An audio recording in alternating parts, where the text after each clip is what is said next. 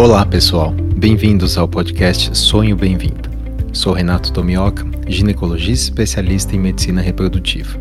E este podcast é produzido pela Arte Academy com o apoio da Clínica Vida Bem-vinda. E tem o foco de trazer para você o que há de melhor e mais atualizado na ciência da reprodução humana com a nossa experiência clínica do dia a dia. Acreditamos muito na força da boa informação e o nosso objetivo é ajudar quem precisa a atingir o sonho de ter um filho através de conteúdos de alta qualidade reunidos por quem trabalha com infertilidade. Para mais detalhes, entre no site arte-academy.com.br podcast. E agora, segue o nosso episódio de hoje. Lari, muito bem-vinda mais uma vez. Aqui é o Sonho Bem-vindo. E hoje vamos falar sobre um tema que vem cada vez mais crescendo, um tema muito importante, que é a maternidade solo por opção na reprodução assistida. Oi, Rê, muito prazer estar aqui com você de novo. É um tema que eu gosto. Vamos desvencilhar alguns preconceitos aí, né, que podem existir em torno da maternidade solo, explicar direitinho como que funciona o tratamento, né, para encorajar essas mulheres ainda mais, né, em busca desse sonho. Vamos lá, lá. Então, primeiro começando, o que é a maternidade solo por opção dentro da reprodução humana? Então, maternidade solo não é um conceito novo, né? Ele é definido como uma mãe que tem como função a criação do filho. E a maternidade solo por opção é quando essa mãe decide por fazer o tratamento com um banco de sêmen e desde o momento da gestação, da geração, né, e da gestação, ela segue a maternidade sem um parceiro, né? Perfeito. E conta um pouquinho pra gente, Lari, da história, né? Como é que funciona a maternidade solo por opção?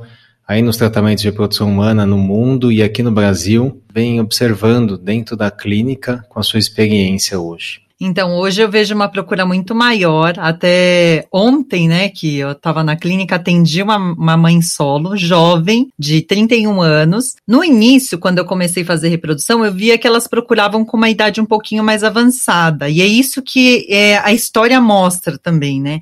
Que muitas das mães solos desejam a maternidade desde sempre, e aí percebem que é, não tem o parceiro ideal, ou que o parceiro não deseja né, ser pai naquele momento, e é o tempo dela, muito também por conta do nosso relógio biológico. Então eu via muito que as pacientes vinham procurar quando batiam lá 35, 38 anos, e hoje eu vejo essa procura até um pouco mais, mais precoce, essa paciente de 31 anos, por exemplo. E é o momento dela, né? Então acho que até a, a informação, né, de como funciona o tratamento e o acesso à informação, elas acabam decidindo que se é o momento dela e ela ainda não tem um parceiro para constituir a prole e formação da família, ela segue com esse desejo isoladamente, né?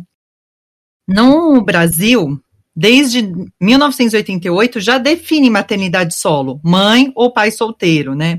Mas na reprodução, o Conselho Federal de Medicina definiu pelas resoluções, né, possibilidade de tratamento para essas mulheres a partir de 2013. 2013. Então, então é, no Brasil é recente. Perfeito, Lai. Você sabe que isso que você comentou é uma coisa que realmente eu também venho vindo, eu, eu venho notando nesses últimos, talvez acho que dois anos, né, cada vez mais mulheres realmente jovens é, com uma idade, claro, reprodutiva mais menor, buscando tratamento com, com sêmen de doador para ser mãe solo por opção. Então, acho que sim, é difícil trazer uma estatística, né, qual é a porcentagem hoje, mas nitidamente nós atendemos cada vez mais na clínica privada pacientes buscando esse tratamento. E aqui vem uma dúvida muito comum, Lara, que qual tratamento escolher? Será que eu devo fazer uma inseminação intrauterina ou inseminação artificial ou uma fertilização in vitro. E se eu for escolher um desses tratamentos, como é que é essa escolha do doador, do sêmen? Conta pra gente. É, já pegando a brecha aí da idade que a gente estava falando, a idade é um ponto fundamental para a gente decidir até que qual tratamento de escolha, né? Porque quando essa mulher procura após os 38 anos, principal tratamento indicado provavelmente vai ser a fertilização in vitro, muito por conta das chances. Agora, quando a mulher procura com uma idade mais jovem, a possibilidade de taxa de sucesso com tratamento com inseminação acaba sendo alta. Então, costuma-se ser a primeira opção. Claro que para decidir o tratamento, ela vai passar por uma investigação da mesma forma que a gente faz para pacientes que fazem um tratamento de, de reprodução assistida, né? Ou com, como casais homoafetivos, ou mulheres, inf, é, casais inférteis, né? Mulheres que vêm de um relacionamento aí de infertilidade. Então, a gente vai precisar fazer fazer essa investigação. Um dos exames mais importantes para poder definir qual que vai ser é, o caminho a seguir, a esterossalpingografia. Se a gente tem uma tuba pérvia, a opção, principal opção é partir para uma inseminação, se essa paciente é jovem e tem a tuba pérvia. Isso porque é, as chances da inseminação varia muito de acordo com a pervidade da tuba, né? Se ela passa lá o contraste né, nas duas tubas, a gente tem lá uma média de sucesso entre 20% e 25%. 25%. Se tem uma tuba pérvia só, essa taxa pode cair para 10%, 15%. Se as tubas são dilatadas, tortuosas, isso também compromete a chance de sucesso. E aí, reserva ovariana, mais por conta não da chance de sucesso numa inseminação, mas por conta do do tempo, né, que a gente pode precisar do tratamento, isso pode comprometer resultado, principalmente quando associado à idade aí mais perto dos 38 anos, por conta também, né, de o avançar da idade, a gente tem aí os riscos aumentados, né, para a formação de embrião que pode não ser normal, e aí a, a, chance de gravidez também reduz por conta disso e aumenta um pouco o risco de aborto. Então, isso tudo a gente acaba pesando com a paciente. Acaba que muitas delas, na, durante a conversa de taxa de sucesso, acabam optando por fertilização in vitro, justamente por conta disso. Porque, como é, escolher o sêmen de doador, e muitas delas, quando partem para é, escolha de um sêmen para inseminação, utilizam o sêmen de bancos internacionais, você partir para a escolha leva 45 dias. O custo de um, de um banco de sêmen internacional, né, que pode chegar aí entre 8 a 10 mil reais com transporte mais amostra seminal, e partir para um tratamento ali com chance de 20, 25%, elas muitas vezes acabam optando por fertilização in vitro. E também vejo hoje, né, a gente estava falando do histórico, Hoje eu vejo até uma preocupação maior quando elas procuram a maternidade solo, até com uma segunda gestação. Porque antes, antes eu pegava as pacientes que vinham para maternidade solo, elas falavam, ah, não, um só, um só. Aí hoje eu tenho, ah, mas e se eu decidir por uma segunda gestação? Então abriu até um leque de possibilidades para a maternidade solo de mais de um, né? De... E preservar a, a fertilidade congelando o embrião. Nesse sentido, a, a, fertilização seria mais interessante, né, mais indicada. Muito bom, lá. Então, acho que ficou claro que a decisão da inseminação ou fertilização depende muito da idade, da reserva, da qualidade das tubas. Claro, se tem ou não tem endometriose, né, Lara, é uma coisa que pode influenciar o resultado, especialmente da inseminação, uma coisa importante, mas é uma decisão em conjunto ali com o médico. E, evidentemente, maternidade solo, por opção na reprodução humana, indica fazer um tratamento com sêmen de doador. E eu queria que você comentasse como é que funciona isso no Brasil, quais são as opções do ponto de vista prático, como que a paciente busca isso?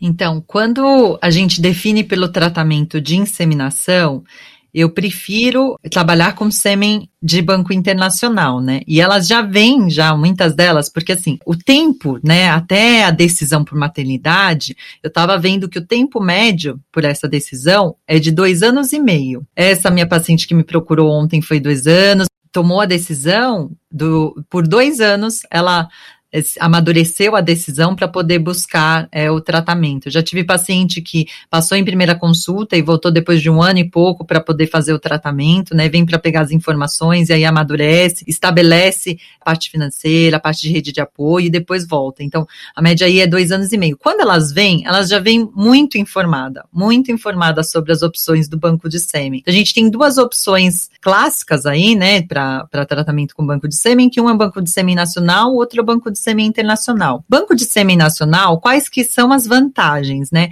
Ele já está aqui. Então, é só escolher e pedir para ir para a clínica, a gente já pode dar o start no tratamento. O banco de sêmen internacional, ele demora em média de 45 até no máximo 60 dias, dependendo do, do caso, né? E o tempo de escolha. O banco de sêmen é, nacional, outra vantagem é o custo, né? Ele é ele tem um custo aí, às vezes, é, metade, até um terço do valor do banco de sêmen internacional, que você tem que é, custear a amostra e o transporte.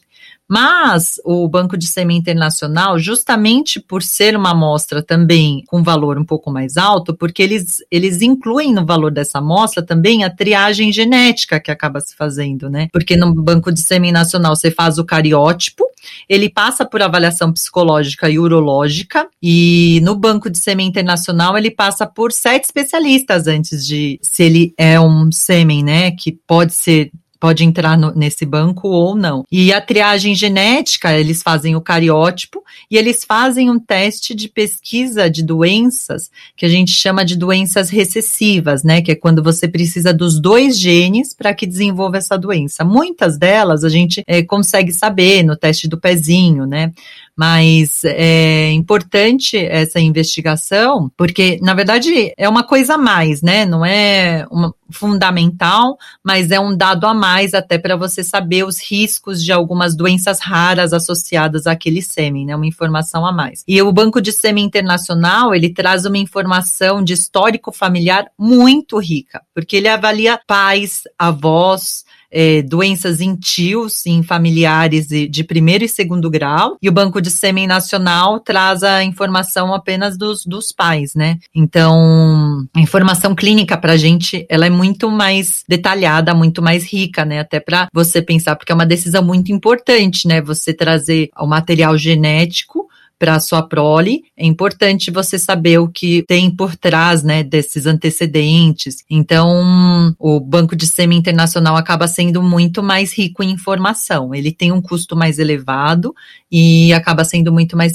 rico em informação. Para inseminação, por que, que eu falei que eu opto por, sempre oriento pelo sêmen internacional? Porque eu vejo na prática clínica a taxa de sucesso com inseminação com banco de sêmen internacional acaba sendo maior do que quando a gente usa o sêmen nacional. E as opções no sêmen internacional também, outra vantagem é isso, é porque a gente tem três grandes bancos, né, de sêmen internacional que a gente lida aí no dia a dia. Cada um desses bancos contam aí com 300, 400 amostras, então você acaba tendo aí maior opção né, de, de escolha. Comenta um pouquinho para a gente como é que a qualidade do sêmen pode impactar no resultado do tratamento especialmente da inseminação intrauterina. O que, que é avaliado ali e o que, que diferencia uma amostra boa de uma amostra não tão boa? De uma forma bem genérica, assim, né? O, quando a gente congela o espermatozoide, ele é uma única célula né? Ele tem um citoplasma pequeno, diferente do óvulo, então ele tem uma taxa de sobrevivência boa aí, uma, um, um, risco baixo, né, de, de não sobrevivência, mas ele perde muito motilidade, capacidade de movimentação. Então, de uma forma bem genérica, a gente fala, né, ah, congelou o sêmen, descongelou, ele vai perder até 50% da motilidade. Como na inseminação, isso é um fator importante, porque como que é feita a inseminação, né? A gente induz a ovulação e aí, quando essa mulher está ovulando, um pouquinho antes de ovular, a a gente prepara esse sêmen, né? Concentra o sêmen, descongela o sêmen, concentra o sêmen, injeta esse sêmen preparado que dá 0,5 a 1 ml dentro do útero. Né? Então, o espermatozoide que está ali e o óvulo que está ali na tuba, ele precisa ter a capacidade de se movimentar do interior do útero, da metade do útero que seja, até o espermatozoide. Esse movimento, né, ele, ele, ele, tem que ser, tem que ter uma qualidade aí de movimentação, tem que ser uma, uma capacidade de movimentação, porque é um fator que acaba que é o que hoje a gente tem de avaliação que acaba se correlacionando com as chances, né, da, do um tratamento de inseminação. Então, para que você tenha essas chances aí de 20, 25% que a gente disse, você precisa ter pelo menos 5 milhões milhões de espermatozoides injetados ali no útero para que você tenha essas chances totais de gravidez. O sêmen nacional, por que que é, muitas vezes a gente não consegue esse valor depois do descongelamento? Porque a doação no Brasil ela não é comercial, né? Então o, são poucos os homens. E não é competição, né, Lara? Acho que isso é importante frisar. num país que você tem mais competição entre bancos, você tende a elevar o nível. Isso vale para qualquer mercado, inclusive a medicina. Então, lá fora, como existe mais competição, os, os doadores, existem muito mais, é, muito mais homens querendo doar sêmen do que conseguem, de fato, porque não passam pela triagem genética ou triagem clínica, e você acaba tendo realmente uma qualidade melhor né, de, de, de, pacientes que vão doar. Hoje, aqui no Brasil, a gente tem uma, um limite mesmo de número de doadores. Então, a gente acaba, claro, tendo essa limitação também qualitativa, né, que vem muito da questão quantitativa. Eu só queria refrisar aqui, talvez o áudio tenha cortado, que o, o cutoff de concentração que a gente usa é 5 milhões, que bem acho que na parte que você falou deu uma instabilizada na internet aqui. Então, 5 milhões é um valor bom, e nem sempre a gente consegue esse valor com o sêmen, dependendo da origem do sêmen, né, Lag? Exato, nunca tinha pensado desse lado da competição, adorei, mas é, é, exatamente isso, é por ser lá fora, né, ser comercial, eles recebem, né, por ser, a triagem acaba sendo muito, muito maior e muito mais específica, né, então, o, muitas vezes com o sêmen nacional a gente acaba não conseguindo ali os 5 milhões e isso a, afeta na, na taxa de sucesso, né. Perfeito. Então, Falamos sobre o doador. Eu queria que você comentasse sobre as regras no Brasil. Como é que funciona a maternidade solo? Pode, por exemplo, utilizar uma dúvida muito comum. Será que eu posso utilizar o sêmen de um amigo meu, né? Estou falando como uma mãe, né? Como uma paciente que está te procurando. E ela vem com um amigo que quer é, doar o sêmen dele para fertilizar. Isso é permitido? Como é que funciona isso? Então, aí deixa de ser legalmente maternidade solo, né? Passa a ser uma coparentalidade. Pode utilizar, mas ele tem é, todo a função legal aí de pai. Porque no Brasil a gente tem a questão do doador ser anônimo, né? Então, a gente tem o um anonimato, não pode ser nenhum conhecido para utilizar é, é, o sêmen aí no tratamento. E isso eu, eu vejo pouco frequente, né? De, de quando elas vêm para tratamento, elas normalmente já têm essa, essa informação. E aí, vamos comentar um pouquinho sobre os desafios e as inseguranças, né? Que são muito comuns. As pacientes, como você falou, que buscam um tratamento, em geral, elas entram em contato com essa informação muitas vezes pela internet ou por alguma amiga ou por alguém que incentivou Muitas vezes ela vai sozinha buscar essa informação, seja numa literatura leiga ou até numa literatura mais científica. Hoje existem livros fantásticos. Um livro que eu gosto muito é aquele Modern Families, que até o Dr. Oscar, que, que me apresentou, que, foi, que é da Susan Golombok, é uma, uma psicóloga que publica bastante na reprodução assistida, tem vários artigos na Human, na Fertility, enfim, e elas acabam namorando aquele aquele tratamento e, enfim, busca uma clínica, um especialista. E até realmente fazer, executar o tratamento pode demorar aí alguns anos. Então, o que você vê lá na prática? Quais são as, as angústias, os medos, os receios, os desafios das pacientes que estão procurando a maternidade solo e o que você orienta para essas suas pacientes? Eu vejo muito elas preocupadas com a, preocupadas com a parte financeira e com a responsabilidade. Assim, uma pergunta que eu pego muito frequente é: Ah, eu estava me preparando porque eu não sei se daria conta. Essa frase, daria conta, acho que acaba que é, é muito frequente que você, quando você pergunta, né? Ah, e como que você decidiu? Elas sempre falam isso. Então é importante que elas tenham essa rede de apoio, né? Seja mãe, seja irmãs, elas se programam para isso. No geral, a família dá um suporte, né? Tem um, dá, dá, um suporte porque tem o processo todo, né? Elas já pensam, já vem tudo muito planejadinho, assim, ah, da gestação, depois é, da primeira infância. Então, elas, elas, eu vejo a, a dificuldade aí em na decisão e muitos até acho que por conta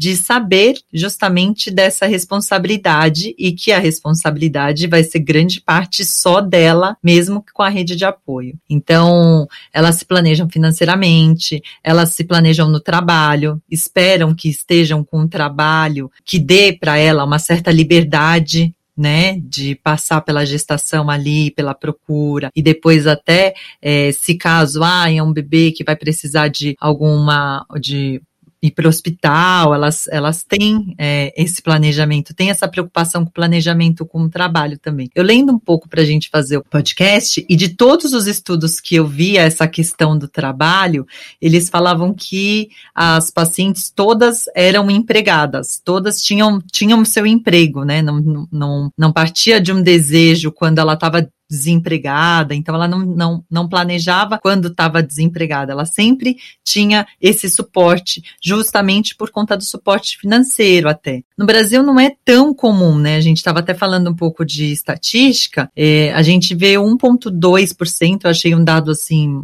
não, não tem tanto embasamento, mas 1,2% dos tratamentos acaba sendo para maternidade solo, embora no Brasil estão mais de 5 milhões de mães solo, né? Muitas por não opção, justamente por conta de separação ou até de abandono. E muitas delas me perguntam justamente a questão muito relacionada ao preconceito, né? Que perguntam: ah, será que é, é necessário uma, uma figura paterna, né, para que tenha, né, uma criança aí com desenvolvimento adequado?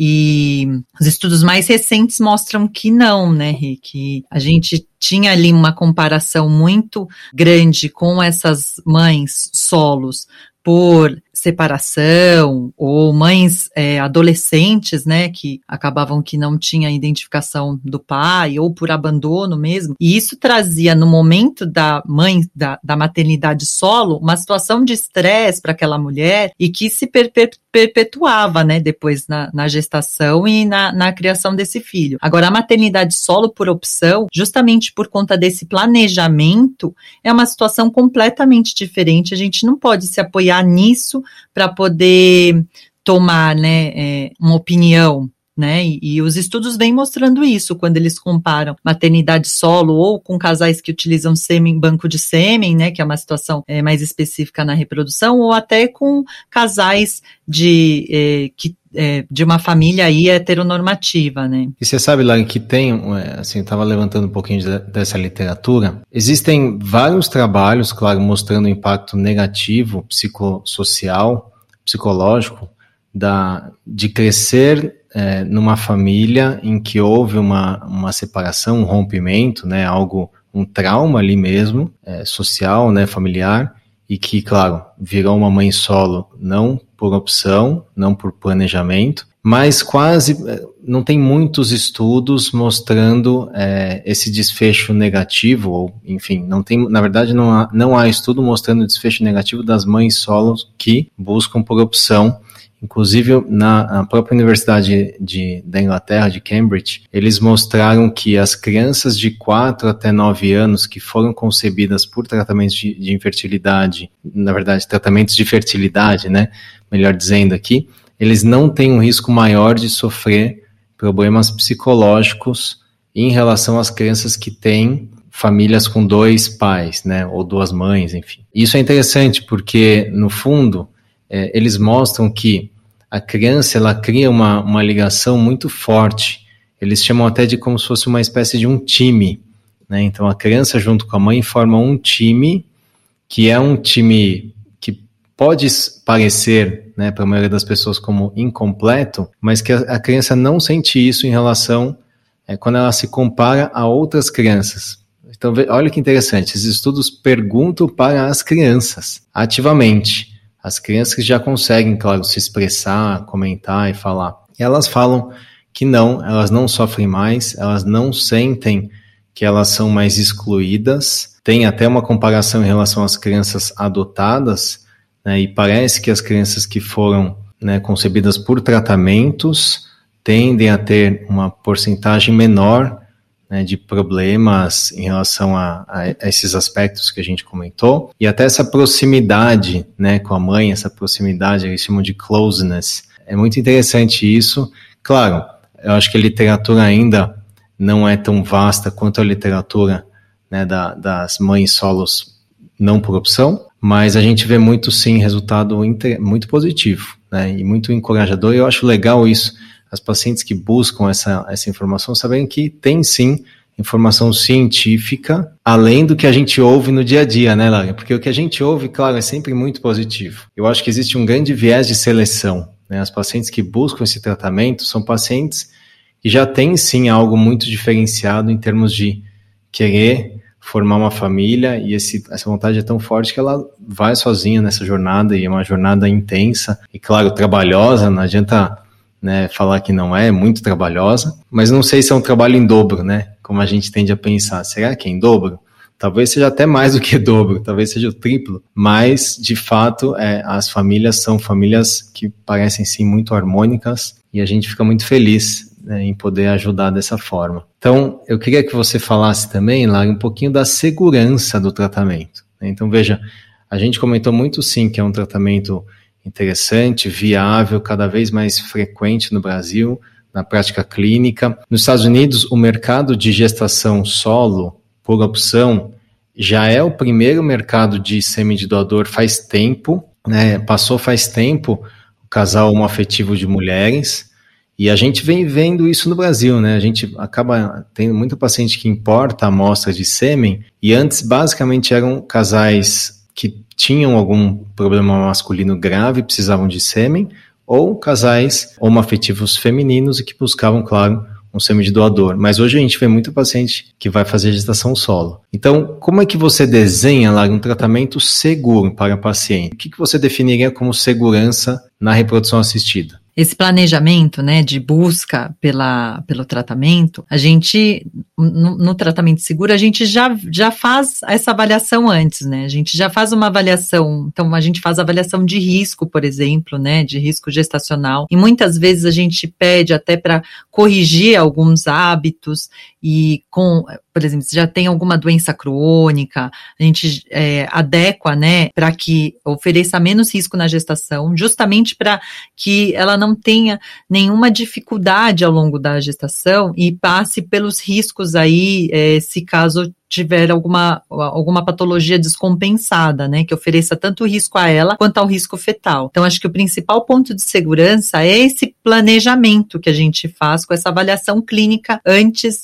é, do tratamento, né, e adequação de hábito. Então, os hábitos é obesidade, obesidade, a gente tenta corrigir tabagismo, que possa levar aos riscos gestacionais, muitas vezes a gente tenta corrigir e oferecer, de certa forma, um tratamento com maior chance de sucesso, né? Porque pensar que quando a gente tem um negativo, a gente tem ali um certo sofrimento e muitas vezes ela vai passar por esse sofrimento sozinha, né? Então, avaliar junto com ela as possibilidades de chances de sucesso e ter bem delineado se caso, né, a gente tem o negativo, ter os pés no chão em relação a isso também, né? E as possibilidades de próximos tratamentos. Acho que a segurança passa muito por conta disso definir exatamente as chances de sucesso no tratamento, a indicação do tratamento, preparo pré-tratamento para uma gestação é, mais saudável possível aí que a gente possa ter. Não sei se era muito bem isso que você, você perguntou, né? Eu acho que esse, esse é um aspecto, sim, muito importante. Eu acho que o aspecto em termos de risco obstétrico e evitar, claro, se possível, gestação gemelar, porque né? Acho que isso faz parte do nosso trabalho, reduzir risco materno-fetal e principalmente prematuridade, porque o nosso desfecho sempre é bebê nascido saudável. Né? E no momento que a gente começa a extrapolar e aumentar o número de embriões transferidos, isso pode sim aumentar também o risco para uma gestação que, especialmente uma gestação de uma mãe solo, que depois vai tem que lidar com possíveis complicações. Então, uma coisa que eu sempre gosto de conversar é se vai, se deveríamos ou não fazer teste cromossômico pré-implantacional, que seria o teste genético PGTA, para selecionar um pouco mais o embrião no laboratório, vantagens e desvantagens dessa estratégia, e transferência de embrião único né, nesse, nesse contexto para reduzir o risco de gestação múltipla, mas também ma mantendo uma boa taxa de gravidez Claro que isso no cenário de fertilização in vitro. E no cenário de inseminação, sempre reduzir o risco de ter mais do que três folículos, porque a gente sabe que isso também pode aumentar a probabilidade de gestação múltipla.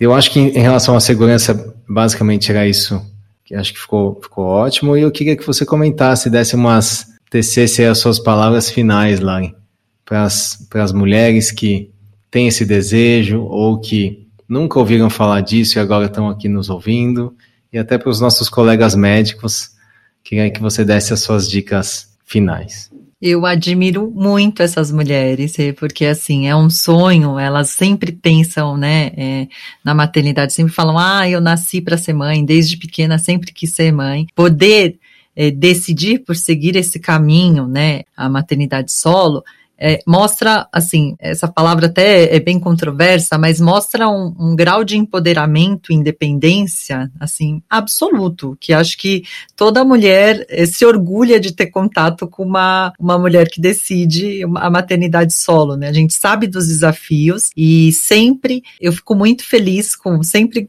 pergunto sobre a história, sobre a decisão, porque eu vejo que não é uma decisão fácil mesmo. Muitas delas se deparam com esse preconceito de, ah, mas é a figura paterna e muitas vezes até da própria família. Eu já tive paciente que o pai é, questionava isso, ah, mas como que você vai ter um filho sem o pai, sem um pai, né? É importante que elas tenham acesso a, essa, a essa informa as informações de que o desenvolvimento da criança, risco de ter é, alterações psiquiátricas, desenvolvimento social, desenvolvimento intelectual, até por teste de QI, hoje a literatura mostra que é o mesmo de famílias normo, é, heteronormativas, né, de, de com, quando comparados com famílias que têm a figura paterna. O estresse ali de passar pelo puerpério, né, é, sozinha muitas vezes, ele acaba sendo maior mesmo, né, qualidade de sono, mas elas superam isso e quando questionadas, todas elas sempre muito felizes. Então, eu até costumo dizer para as novas famílias que quando existe amor, e esse amor